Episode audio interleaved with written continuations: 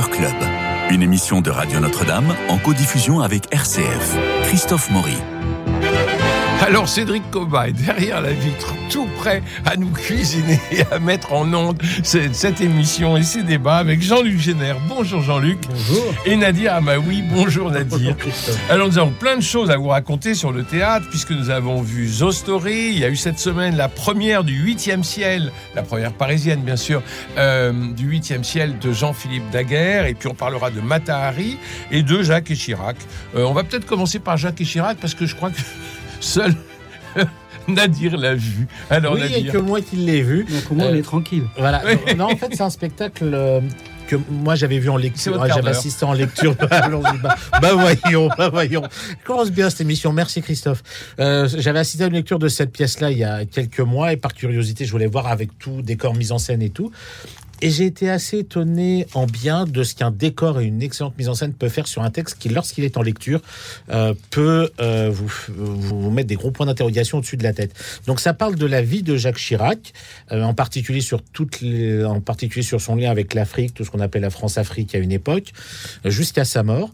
Et c'est écrit par Régis Blacos qui avait fait le Cabaret Louise et qui avait fait plein d'autres spectacles également. Et ce que j'ai vu, euh, donc c'est au théâtre de la Contrescarpe, c'est assez stupéfiant, c'est-à-dire c'est caricatural, mais c'est criant de vérité et d'histoire, c'est-à-dire qu'on ne cache pas euh, le, le rôle de Jacques Chirac dans, tous les, dans toutes les choses qu'il y a eu avec l'Afrique. Tous les coups fourrés. Voilà, c'est ça. Et mais on rit parce que c'est vraiment caricatural, c'est-à-dire que quand vous voyez la tête de Charles Pasqua, de Bernadette Chirac, de Dassault, euh, de Sarkozy, euh, en fait de toutes les personnes qui l'ont entouré pendant toute sa vie politique, y compris sa fille, c'est on rigole. En fait, on rigole de ce qu'il a fait, même sur les choses horribles euh, où on découvre vraiment voilà la vérité sur euh, sur sa relation avec l'Afrique. Et il est dans ces séquences-là, il est quasiment à poil avec un slip bleu blanc rouge. Et euh, il parle justement de tous les, que ce soit les dictateurs ou les hommes politiques, qu'ils ont, euh, que la France a fait mettre. euh, C'est un, c'est un réquisitoire, un documentaire ou juste un, un bon moment à passer façon le théâtre des deux ânes? Non, non, non, non, non. C'est vraiment, c'est en fait, c'est un peu des deux. C'est un peu des deux. C'est-à-dire qu'on rend hommage à la carrière de Jacques Chirac en bien, en, en complètement détourné, en complètement décalé, mais on ne, on va pas lui, on va pas être gentil avec lui sur ce qu'il a fait de, de négatif. On, on passe vraiment sur plusieurs parties de sa vie. Et ce que j'apprécie beaucoup aussi, euh, parce que ça on n'en parle pas beaucoup, à la fin du spectacle aussi, ils vendent le texte du spectacle, et à la fin de ce, de, du texte, il y a toutes les tous les euh, tous les petits astérisques de tous les personnages historiques de la France-Afrique dont on parle dans le spectacle, dont beaucoup ne se rappellent plus ou n'ont jamais entendu parler, ne serait-ce que pour les plus jeunes, et on fait redécouvrir aux gens justement les affaires qu'il y a eu entre la France et l'Afrique, d'où vient telle personne et tout, sans vraiment euh, euh, mâcher ses mots sur sur le rôle de X ou Y dessus. Tout ce qui a été prouvé, bien sûr. J'aime beaucoup le théâtre de la Contrescarpe et ce qu'il ce qu'il propose. Et là, c'est peut-être une bonne idée de voir ce spectacle comme vous nous le décrivez, vu l'actualité qui se passe en ce moment en Afrique. Ouais. Euh, Qu'est-ce qu'il a fait de mal, Chirac euh, Parce que en en Afrique, je n'arrive pas, bien- les relations. pas à bien comprendre parce que ça. C'est les relations. C'est pas un truc maintenant d'aujourd'hui, là, tout à coup, cette espèce de, de- de critique systématique de, la- de- de la politique de la France Non, en Afrique, avec tout ce qui s'est passé quand on voit ce qui se passe aujourd'hui. Plutôt Bon. le, le travail Là, euh, de la France. Non, mais d'accord, mais aussi, intér- c'est aussi intéressant parce que tout à coup, on entend une espèce de chose comme quoi, euh, par définition, alors Chirac serait un type très bien, sauf en Afrique. Ben non, euh, en Afrique aussi, euh, il était très aimé des Africains, il avait Ah non, un rapport ça- très juste avec ça la- oui en fait c'est c'est pas vrai c'est le rôle de la France en règle générale à cette époque-là et dans au- et surtout Oui, mais puisque c'est tout France, autour de euh, lui c'est le rôle d'un- pays qui a colonisé. Bon, Et- mes chers amis, on parle de théâtre. voilà. Alors, euh, j'aimerais qu'on parle de The Story. Euh, c'est une pièce d'E- d'Edouard Albi qui C'est se aussi un joue- rapport de force. qui se joue actuellement. euh, qui et là je vais vous laisser parler au théâtre de Poche c'est moi qui l'ai pas vu Voilà. ça se passe au théâtre de Poche Montparnasse, au Story, c'est avec Sylvain Catan et Pierre Val. Vous savez, euh, ça fait 24 ans que ce duo euh, se produit sur les planches, et je trouve qu'à chaque fois, ils font mouche. Alors, euh, vous l'avez vu, Jean-Luc Bah, Génère, nous l'avons vu ensemble. Voilà. Alors- on a même vu le même spectacle. On ne pourra même pas dire que c'était. euh, Voilà. Moi, j'étais là ce jour-là. C'était le même là, jour. C'était le même jour. C'était le même spectacle. On était ensemble. On était même à côté. Oui, oui. Toi, du côté hein, pour, pour- pour protéger ta jambe. Voilà. euh, moi, plus Bon, centré. tout ça fait très bien. Parlons de théâtre. Voilà. Parlons de théâtre. c'est confortable ouais, aux poches? Oui, c'est très bien. Le Poche est un, un- un théâtre merveilleux, donc c'est pas le dire que c'est confortable, le mot serait fort. hein. Bon, enfin, euh, on va parler va du dire- confort dans votre théâtre si vous voulez. bah, Bon. ça, mais ça, alors là, on revient sur le mon théâtre, Bon, c'est dans- revenons au théâtre, s'il vous plaît. Zo Story d'Edouard Albi. Alors, qu'est-ce que tu as en pensé de la- qu'est-ce que tu as pensé de cette représentation? Alors moi j'ai trouvé que c'était deux comédiens absolument exceptionnels, que nous sommes donc euh, à New York dans, euh, euh, à Central Park, il y a un homme qui est assis sur un banc et qui euh, prend son sandwich et qui est content d'être là, comme souvent. Et un autre homme vient le déranger et vient lui parler de plein de choses. Puis au bout d'un moment, ça devient, ça devient un conflit absolument insupportable. L'autre homme voulant absolument garder le banc et être euh, le seul à avoir ce banc, alors que le premier vient tous les jours sur ce banc, donc il comprend pas pourquoi il est dérangé. Et euh, c'est un conflit formidable, c'est une histoire très américaine, très new-yorkaise. Les comédiens sont parfaits, ils euh, réhabitent vraiment le texte de façon contemporaine, parce que lui, il joue avec son téléphone portable, il regarde un film à un moment, etc. Mais la pièce a un peu vieilli. Et la pièce a un peu vieilli. Il y a à l'intérieur un très long monologue qui est l'histoire du chat, je crois. Euh, et d'ailleurs, qui se termine, le monologue, par The End. Euh, comme si Edouard Albi avait voulu faire un, enfin caser un texte qu'il avait déjà écrit à l'intérieur de sa pièce pour, euh, pour, pour, pour l'allonger. Et ça se sent. Et on sent la fabrique du texte. Et j'ai trouvé que c'est voilà, c'est euh, c'est tellement bien joué, c'est tellement joué à la, à, à la perfection que maintenant on se rend compte que le texte euh, a pris des rides et a perdu de sa valeur. Voilà ce que j'en Alors. Bon, Zo Story, euh, pour les amateurs et les amoureux du théâtre, on sait que c'est une création de, de, de Laurent Terzieff. Moi, je l'avais vu, qui, qui ne suis plus très jeune, je l'avais vu avec Terzieff. Et c'était euh, absolument fascinant parce que Terzieff était un homme fascinant. Habité. Euh, habité. Il dégageait quelque chose d'absolument incroyable quoi, sur un plateau. C'était voilà. Alors aujourd'hui, c'est Pierre Val qui joue, le- qui joue ce rôle, le même rôle. Alors, l'intérêt, c'est que tout à coup, la pièce, elle est équilibrée. C'est-à-dire qu'avec Terzieff, on ne voyait que lui. Ouais. Là, on voit les deux, euh, parce que Sylvain Catan est un très bon comédien, et que, comme tu le disais tout à l'heure, et donc là, on a enfin une, une pièce équilibrée. Donc ça, ça sur ce plan-là, c'est intéressant. Sauf que bah, la pièce, elle est quand même un peu légère, euh, comme tu le dis, euh, c'est pas un chef-d'œuvre. Et que quand elle n'est pas dévorée par un monstre comme Terzieff, bah, elle perd de, sa, de son acuité, de sa force. Et alors, toute la première partie, euh, on- moi, je trouvais, et, et là, je suis tout à fait d'accord avec toi, et- était formidable. Vraiment, les, les- les comédiens d'une justesse absolue, tout ça, c'est un, un théâtre du quotidien, c'est très, très réaliste, tout ça fonctionnait formidablement. Et puis alors ensuite, à la bascule, C'est l'histoire du chat. voilà, la bascule, l'histoire du chat, le- bon, Mm. le- euh, qui est une mise en abîme, hein, c'est Mm, pas seulement un bon, euh, pour montrer que les, les- les hommes sont aussi des animaux, enfin Mm. bon, avec la manière de. Voilà, bon, tout ça, c'est un. euh, on- c'est on est- story. voilà, c'est Story, on est quand même avec des patogas. Mm. Hein, bon, eh bien, à partir de ce moment-là, ça bascule, et là, on n'y croit plus du tout, enfin, on n'y croit plus, plus bien, et là, même euh, Sylvain Catan, qui était absolument formidable de, de, de- de présence, de justesse, Justesse, devient, ouais. de fait un peu de surjeu dans l'écoute. Pierre Val, euh, voilà, ils mettent de la musique, ils- ils- enfin, tout ça fait que, ça, que, la- que la pièce qui, qui commençait pendant vraiment une demi-heure, moi j'étais aux anges et ensuite au bout d'une demi-heure, enfin, ouais, parce que la pièce est courte, ça dure à peu près une heure. Là, je sais, pour moi ça ne, ça ne- ça ne marchait plus quoi.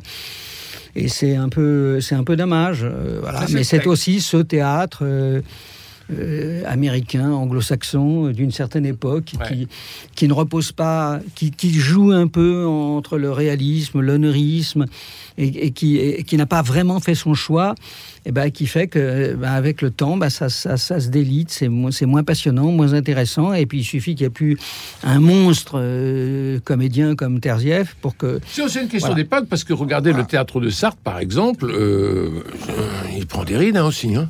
Ah, J'ai vu huis clos, euh, j'ai vu huis clos Ouais, mais récemment. mal- euh, ouais, mais mal monté, mal monté sans doute. Il y a 20 minutes de trop. Hein. Oui, oui, ah bah oui, mais ça faut Dans couper dans On est d'accord. Huis clos, faut, faut, couper. huis clos? Celui qui avait au théâtre de l'atelier?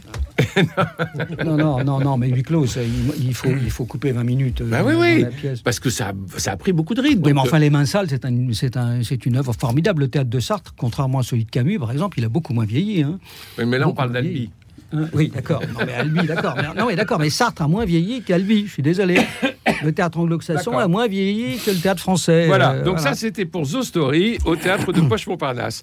Euh, vous avez vu. Mais il faut y aller. hein, Ah, il que- faut y aller. Non, non, mais attendez, parce que là, j'ai l'air de dire. Des... faut y aller, parce qu'au moins, c'est du vrai théâtre. Voilà. Au moins, c'est une vraie pièce de théâtre. Oui. Hein, c'est pas des monologues là qui, qui, qu'on voit partout maintenant. C'est plus là. C'est pas des trucs autour de machin. Là, au moins, c'est une vraie pièce de théâtre. On vous raconte pas la vie d'un tel. euh, c'est pas des biopics, c'est pas des machins, c'est pas des trucs. C'est du théâtre. Donc c'est bien. Bon, eh ben, il faut aller au théâtre du Poche-Montparnasse. C'est à la cave, enfin ce que j'appelle la cave. Faut pas que Stéphanie Tesson m'écoute. Euh, c'est donc en Ah, dessous. Et- très bien. hein. Et c'est euh, faut- et, faut faire. et- et c'est vraiment euh, un- du théâtre avec Sylvain Catan et Pierre Val, Story d'Edouard Albi. Alors nous avons vu aussi alors le Matahari, vous avez vu Matahari au, au Poche Montparnasse. Petit Montparnasse, Au Petit Montparnasse, oui, pardon. tout à fait. Donc c'est une pièce de Marc Fayet, voilà, mis en scène par Delphine Piard avec Les, les patentes Ariane Maurier, Olivier Clavry, Bruno Pavio et Maud Le Guendal. c'est une belle, une belle distribution. Très belle distribution. Donc voilà, c'est on, on voit une Matahari qui est euh, accusée d'espionnage euh, pendant la Première Guerre mondiale et c'est presque son procès auquel on assiste. Et durant son procès, il y a plein de, de flashbacks, un petit peu sur sa vie, mais surtout sur sa vie de danseuse et entre guillemets d'espionne. Euh, J'avoue que j'aime beaucoup le travail de Marc Fayet Mm. en tant qu'auteur euh, et metteur en scène. et metteur en scène Il a fait une Marie Tudor épatante. que je n'ai pas vu, hélas. Et là, malheureusement, j'ai été, euh, en voyant cette pièce, j'ai été déçu, mais surtout par le texte. C'est-à-dire que la distribution est très bien, il n'y a absolument rien à dire. La mise en scène de Delphine Pierre, elle est simple, donc elle convient parfaitement à l'histoire. Mais euh, je trouve que le texte de Marc Fayet manque euh, de profondeur et de clarté parce qu'il y a tellement de flashbacks durant ce- cette période de procès, de- d'interrogatoire de, Matahari, et tellement de personnages qu'on ne se rappelle plus, parce que c'est très court en plus, hein, ça dure une heure et quart, une heure vingt, on ne se rappelle plus qui est en face de Matahari, comment s'appelle tel militaire, comment s'appelle telle personne, parce qu'il y a tellement de personnages qui interfèrent dans ces flashbacks que l'on est un peu perdu, et je trouve qu'on ne parle pas assez de la vie de Matahari en elle-même, on parle juste de sa partie, entre guillemets, comme je disais, espionne, mais la vie de Matahari elle-même, elle est un petit peu, je trouve, passée au travers dans cette histoire. Alors quand on sort, il y a le verre à moitié vide et à moitié plein, c'est-à-dire que soit on la prend pour une pute, soit pour une sainte. Ben, en fait, même pas. C'est ça le pire, c'est que même pas. C'est qu'on comprend euh, avec une en fin de en fin de pièce avec une discussion entre deux militaires que ce qui aurait pu euh, jouer en la faveur de Matari est mis de côté. Donc en fait, c'est plus Matari face à la justice des hommes et que les hommes ont décidé c'est ça et voilà ce qui va se passer pour elle. Un point c'est tout. C'est-à-dire que ce qui aurait pu l'aider à, à sauver sa peau euh, n'est pas n'est même pas pris en compte parce que c'est une femme, c'est une espionne, donc le son destin est, euh, est scellé. À voir. euh, ah, alors, je, veux bien que vous alliez le voir parce que j'aimerais avoir votre avis à tous les deux euh, sur le texte et sur les interprétations. Oui, j'aimerais bien. Et que le public aille le voir quand même parce que moi, j'ai, moi qui vais voir beaucoup de spectacles, j'ai trouvé le texte en manquant de, de profondeur, mais euh, ça peut, ça peut permettre à des, aux gens d'apprendre des choses sur Matari, mais peut-être ceux qui ne la connaissent pas, ceux qui en connaissent très peu, ça peut peut-être leur faire découvrir des choses. Et vous qui avez plus de, de bagages historiques que moi, vous allez peut-être avoir une autre, un autre point de vue que le mien. Jean Génère, vous avez vu Fayet, Fayet est un auteur, euh, un très bon auteur de comédie. Oui. Peut-être que là, il est un peu dépassé par les événements. Et pourtant, possible. Il y, a, il y a- il y a quand même beaucoup de comédie dans cette pièce. Pardon, tu voulais me dire quelque chose Vous avez vu d'autres pièces dont Oui, vous oui, alors j'ai vu, euh, j'en ai vu beaucoup évidemment, mais J'imagine. alors j'ai vu alors Pichipoy. Voilà, ça, ça, c'est un, c'est au théâtre Essayons, ce qui est un, c'est toujours un théâtre agréable où ils ont une programmation, une, plutôt une bonne programmation. Alors Pichipoy, c'est un, c'est une, euh, un, un monologue, un de plus, hein, vous me direz, tiré de l'œuvre de Ruth euh, Kluger.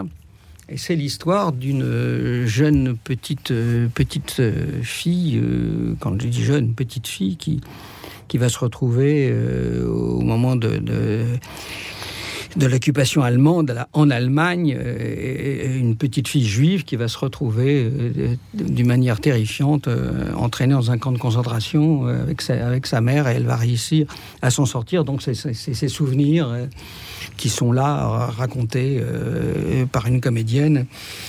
Et, c'est voilà, c'est tristoun quoi, parce que vous avez, euh, c'est un, un petit peu ce qui se passe encore aujourd'hui. C'est-à-dire que vous avez encore une fois une comédienne qui est plutôt pas mal, bon, qui nous raconte une histoire dans une simplicité très grande, qui, qui- qui pourrait nous, nous- nous bouleverser, parce que c'est bouleversant une histoire, avec une grande sincérité, avec etc. Et puis une mise en scène qui est à côté de ça, et qui se dit, mon Dieu, mais c'est pas suffisant, il faut faire quelque chose, il faut montrer que je suis metteur en scène.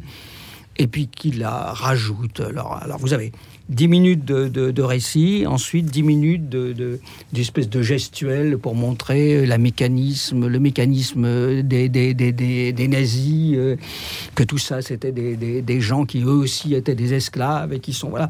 Alors vous avez vous avez ça tout le temps là. Vous avez 10 minutes, ensuite 10 minutes de conneries, ensuite 10 minutes de texte, 10 minutes de conneries, 10 minutes de texte, alors avec des projections évidemment. euh.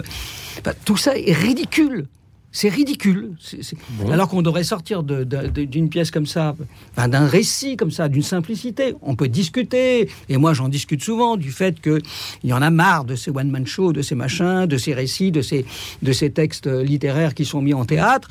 Mais au moins, faisons-le sérieusement et qu'il y a des gens qui n'aiment pas lire. Et là c'est l'occasion avec euh, une comédienne habitée ben, de nous faire toucher de, de nous, de nous- émouvoir de nous avec un texte fort. Voilà et ça suffit Bon. Euh, de, de, Alors- de lumière et puis c'est tout quoi Alors, on va parler d'un texte fort puisque c'était l'événement de cette semaine, euh, la première parisienne du 8e ciel de euh, Jean-Philippe Daguerre, et c'était au théâtre La Bruyère. Alors, c'est l'histoire d'Agnès Duval qui part à la retraite après une belle carrière de vice-présidente d'un grand groupe qui a construit, imaginez-vous, 27 gratte-ciel dans les 27 pays européens. L'entreprise qui s'appelle Univox lui a permis donc cette belle carrière et cet enrichissement. Elle est mariée à Pierre Bernard Malaka, qui est toujours parfait. Euh, ça, excellent comédien Excellent comédien. Elle est mariée à Pierre depuis 37 ans, imaginez-vous, 37 ans de mariage. Euh, il reste toute une vie devant nous. Je veux une nouvelle chance, dit-il. Et il décide de se séparer de sa femme en disant Vieillir, ce n'est pas un projet, donc je me casse. Il part et arrive le jardinier, Monsieur Bruyant, qui annonce son, son départ. Il est atteint d'un cancer et euh, il veut consacrer ses dernières forces aux réfugiés et aux migrants. Alors il écrit des poèmes, euh, il n'a jamais été marié, il a toujours été très dévoué à cette, euh, cette famille, à Madame Duval particulièrement. Et pour le remplacer, il propose un couple de Géorgiens, euh, Lacha et Anouchka. Anouchka épatante Charlotte Maznev que nous avons eu la semaine dernière à ce micro, c'est-à-dire un jardinier et une cuisinière. Alors Agnès accepte et puis ouvre largement sa porte et euh, elle, elle, elle, est en train de, de, de, de, recueillir tous les migrants de la, de, de, la région et elle prend une petite pièce pour s'enfermer, même la petite maison du, du, gardien. Et il y a 19 migrants qui viennent s'installer euh, chez elle. Alors Pierre, naturellement... Il y a 19 euh, comédiens. Euh, non, non. Alors Pierre, naturellement, euh, le mari, bien qu'il soit séparé, se rebiffe euh, et il, il trouve que 19 Géorgiens qui envahissent le salon, ça va pas du tout. C'était des Ukrainiens, irait mieux. Et ils, oui, mais là, c'est des Géorgiens. Et ils habitent euh, à Neuilly, 18 passages de l'Ange. Alors, il y a une très, très belle scène entre Agnès et euh, Pierre, donc Bernard Balaka, au sujet des migrants et de la charité. Euh, c'est un sujet qui est éminemment contemporain, polémique, poétique. Et là, et euh, politique aussi. Et là, nous avons vraiment le, vide, le verre à moitié vide à moitié plein. On ne sait pas qui a raison et qui a tort. On a euh, Malaka qui euh, dit, mais enfin, tu es complètement à côté de tes pompes, ma pauvre Agnès, parce que euh, tu peux pas ouvrir la porte à toute la misère humaine. Et son argumentation est, est totalement euh, riche et raisonné. Et en face, on a Agnès qui dit on peut pas laisser le monde partir à volo et euh, tous ces migrants euh, partir n'importe où. Et tout ce qu'elle dit est riche et raisonné et elle a raison. Et tout le monde a raison. Et c'est là où Jean-Philippe Daguerre réussit cette pièce, mais de façon magnifique. Alors, je vous raconte pas la fin. On en a des frissons naturellement et la chair de poule quand je vous en parle. Et c'est au théâtre, c'est au théâtre La Bruyère. C'est une, euh, c'est une production de ATA pour ceux qui ont suivi le, le feuilleton que nous avions fait au mois, au mois de juillet. Et je pense que c'est l'une des, l'une des belles pièces à voir en cette rentrée d'automne, le huitième ciel de Jean-Philippe Daguerre au théâtre La Bruyère. Vous voulez rajouter quelque chose? Bah, Sur le huitième ciel, oui, puisque j'ai eu l'occasion de le voir également. Euh, je trouve, par rapport à ses pièces précédentes, que oui, Jean-Philippe Daguerre est, euh, a un peu changé son fusil d'épaule, c'est-à-dire qu'avec le Adieu Monsieur Hoffman et le petit coiffeur, il était dans une période euh, Seconde Guerre mondiale et et après-guerre, pardon, je, perdais mes mots. Mmh. Avec la famille Ortiz, c'était plus secret de famille. Et en fait, là, avec ce huitième ciel, c'est un peu, je vais pas dire un choc des cultures, mais un choc de vie. Sans, sans, sans mauvais, euh, sans, sans, pathos. sans pathos et sans coup de violon. Et ça, c'est formidable. Parce que dans euh, Adieu, Monsieur Hoffman, il y avait une très très belle problématique du départ. Ce couple stérile, euh, ce juif qu'on garde dans la cave et finalement qui donne la bijouterie s'il arrive à sauter la fille pour faire un enfant c'était les 20 premières minutes, et après ça dérape, et on attend le fameux Adieu Monsieur Hoffman de la fin qui donne le frisson. Dans la famille Ortiz, formidable, 20 premières minutes, avec une espèce d'énergie incroyable, et ça se termine par la maladie d'Alzheimer de cette pauvre femme sur le ponton, euh, voilà, et ça... Pas très bon, ça. Comment? C'était pas très bon. C'était raté. Euh, ensuite, on a eu euh, le petit coiffeur. Alors, encore une fois, on a eu le coup de violon, parce que cette femme qui a été, qui a été tendue à Chartres, etc. Là, on n'a pas un coup de violon. On a, euh, on a cette pièce qui est vraiment du théâtre, mhm. qui a vraiment une histoire avec un développement des personnages. Ils sont pas les mêmes au début et à la fin de la pièce. C'est vraiment une très bonne pièce de théâtre. Et pour Jean-Philippe Daguerre, moi je dis bravo. Et c'est absolument pas larmoyant. C'est-à-dire qu'il a réussi à trouver le bon dosage entre l'émotion et l'humour. Ouais. Euh, Florence Pernel est très bien oh. dedans. Elle est excellente. Bernard Malaka, comme d'habitude, est un extraordinaire comédien. Charlotte Maznev, qui joue, oh qui joue Anna, mais Anna, elle est il la rentre dans ce personnage. Et dans Jeanne, c'est un petit rôle, mais le rôle de Jeanne, la, fille de, ce couple, bah, Antoine euh, qui joue le Monsieur Bruant. Et en fait, ils sont tous très très bons dans cette pièce. Il n'y a pas de voilà, c'est pas pathétique, c'est pas larmoyant, c'est pas plombant. C'est on rit comme on est touché par ce qu'elle ce qu'elle est prête à faire pour ce couple. Comme tu le disais, euh, à, aller vivre dans un petit cabanon de fond de jardin et laisser son immense maison à ses migrants. C'est voilà, c'est elle va elle veut à tout prix, elle va tout, elle va changer de vie et changer de mentalité, on peut dire à leur contact. Voilà. Non, c'est très très bien, vraiment. Alors, Jean-Luc. J'irai, j'irai. Oui, oui, absolument. Jean-Luc, vous avez une autre pièce à nous. Alors, qu'est-ce que j'ai À nous descendre ou à. Non, non, non, non quelque chose de bien. Bah, euh, on, Lapin Non, j'ai pas vu Lapin, mais on, a, on, parle rarement du, théâtre d'Edgar. Oui, ah, quand tu l'as vu, non les, les, hommes sont des femmes comme les autres? Pas encore. Pas encore. Parce que, alors, vous avez, il y a deux spectacles, c'est très très marrant parce que vous avez euh, par ici la sortie, hein, et puis ensuite vous avez Les hommes sont des femmes comme les autres, c'est du même auteur, Manuel Montero. Et c'est assez marrant parce que euh, c'est des comédies. Hein. Le, théâtre, il faut savoir que le théâtre d'Edgar, euh, c'est un théâtre pour se marrer, pour les gens. Voilà. C'est vraiment ce théâtre d'aujourd'hui qu'on peut détester, qui est parfaitement stupide si on, y va avec, avec une envie de, de, de chercher de l'essentiel mais, mais qui est plaisante dans la mesure où c'est des comédiens qui s'amusent, etc. Bon, alors là, vous avez les deux pièces. C'est le même auteur, Manuel Montero. Alors il y en a une qui est complètement ratée et l'autre qui est complètement réussie. Ah bon, alors donnez-nous la réussie. alors la ratée, c'est plus intéressant. Hein. C'est par ici la bah, sortie. Je vois Cédric Coba qui hoche de la tête. C'est toujours plus rigolo, les, les, les, ratés. mais, bon. mais, totalement ratés, hein, mais vraiment totalement ratés. Et puis à côté de ça, vous avez l'autre qui est Les hommes sont des femmes comme les autres, qui est une comédie et qui est extrêmement drôle avec euh, l'auteur, Manuel Montero, qui, euh, qui joue le rôle principal et qui est d'une drôlerie euh, habillée, habillé en femme. C'est une, c'est une histoire de, de, là encore, le titre dit, dit ce que c'est. Hein. C'est du vaudeville, c'est voilà comment euh, les femmes qui en ont marre de d'avoir de, de, de, coucher à droite et à gauche et qui veulent le grand amour et qui se retrouvent avec un avec un macho. Enfin on, on, est dans la caricature, c'est pas le problème, mais c'est extrêmement drôle, extrêmement drôle. Et à côté de ça, il essaye de faire la même chose, enfin de refaire une pièce avec par ici la sortie en partant là de, ces espèces d'idées là, les, les, où les, les, gens se, se, retrouvent dans des dans des lieux, ils doivent répondre à des, ah, des escape games. Des escape games, c'est ça. Bon, voilà.